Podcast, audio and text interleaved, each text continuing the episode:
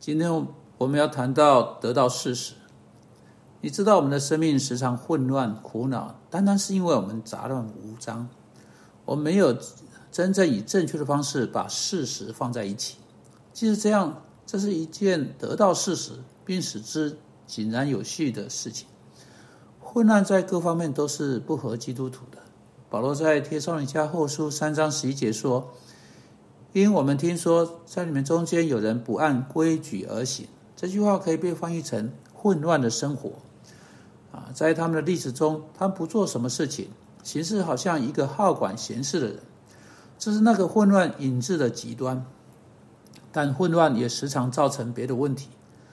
那我告诉你，有一个辅导者进来，在他初次谈话，他说：“我完了。”他说：“我将要失去我的房子，我可能失掉我的工作。”我会失掉每一样东西。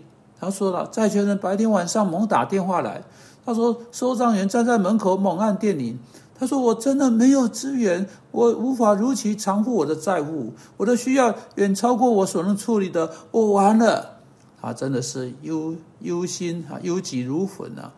啊，他是一个基督徒弟兄，进来宣告他的彻底完蛋，他将要失去每样东西。哎，这样的事情听起来相当严重啊。因此，我对他说：“你到底欠人多少钱？”他说：“我不清楚。”你不清楚？你说你完蛋了？你所有的债务上的呃，你你你有这些债债财务上的债务问题，而你没有资源可以去应付他们，你却不清楚你的债务究竟有多少？啊，不，我不清楚，但我知道我完了。所以我开始问他一些别的问题。我说：“你说债权人白天晚上猛打电话，真的在晚上打电话给你的有几位？”他说：“哎呀，你知道我只是说说而已啊，是没有人真的在晚上打过来，但白天一直有人打来。你已经知道我的意思？”我说：“哦，你说收账员站在门口，实际来到门口的收账员有几有多少位？”他说：“哎，没有人真正出现在门口，这不这不只不过是一种措辞而已。你知道我的意思是什么？”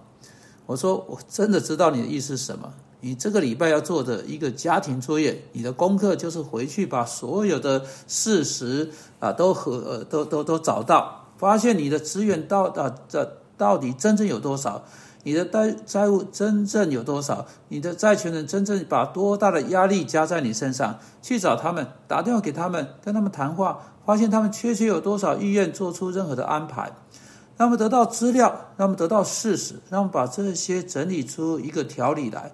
让我们以一种有益的方式，并在上帝面前是恰当方式来做。在我看来，好像混乱、没有组织、缺缺乏事实是你基本的问题。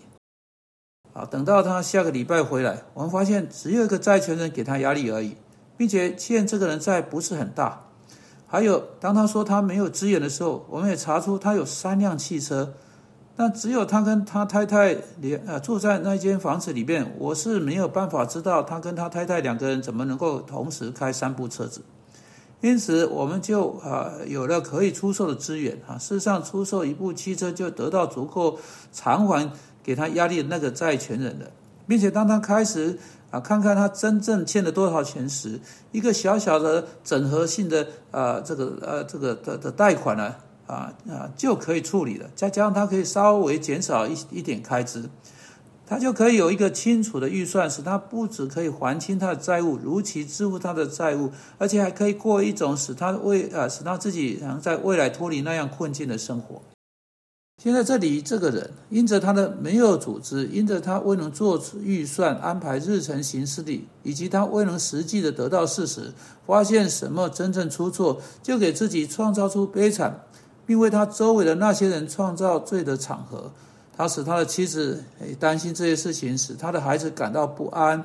他所认识的每一个人都知道他自己成为一个有财务困难的人，实在没有必要。我们对事呃事情变得如此担心，如此心烦意乱，除非是因为我们没有以啊以一种有组织的方式去做事情，才使我们将这样的关切、将这样的混淆、将这个混乱啊带到我们自己身上。我们在哥林多前书读到，上帝不是叫人混乱的上帝，他是一位有秩序的上帝。在教会中，我们会有混乱，上帝说，我们不可以在那里有混乱，事情必须有秩序的方式去做成。任何一间教会没有照着秩序、纪律及事实上的安排，而是以混乱方样子去运作，乃是羞辱耶稣基督、侮辱耶稣基督。那一个家庭以混乱的方式去运作，乃是犯罪得罪上帝，并侮辱他的名。即使这样，我们所呃我们所需要去做的事，要对我们的生命确确实实谨呃谨慎仔细考虑一番啊，他们有啊多么啊多么有条理呢？哎，如果你要想要开始的话，我就举一个例子，你看看你的厨房就好。你的厨房以一种很有秩序的方式来摆设吗？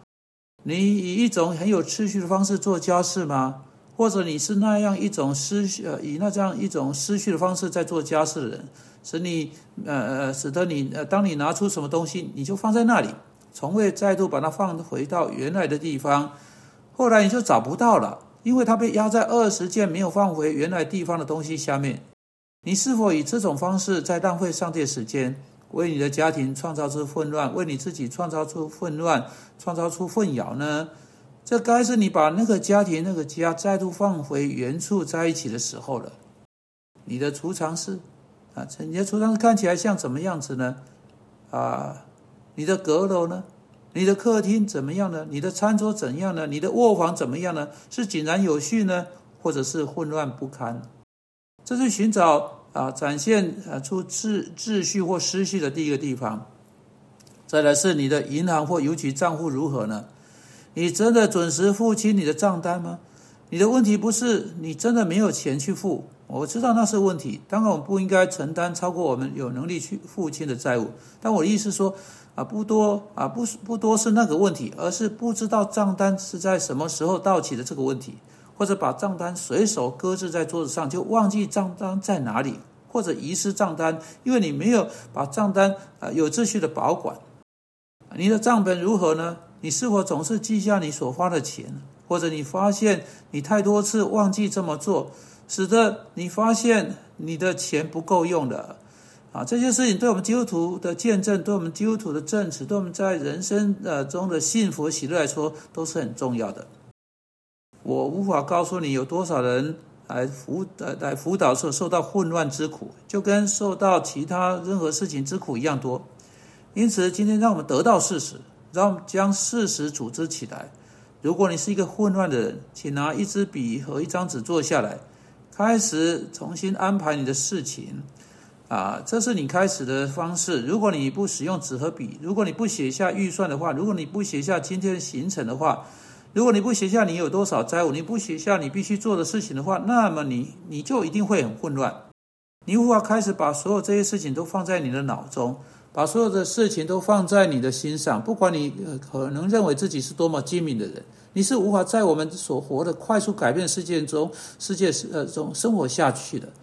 这是。你要你这是你这应该是你呃要成为井然有序的时候了，请注意上帝的话在《铁烧你家后书》第三章说：“因为我们听说在你们中间有人不按规矩而行，或混乱的生活，那是人开始变成好管闲事，没有照他应所应该去行的去行的时候，你不能在混乱状态下做事做事情，你所能做的全部只有到处去跟邻居讲话，成为好管闲事这类人。”反过来，请听第十二节。我们靠主耶稣基督吩咐劝诫这样的人，要安静做工，吃自己的饭。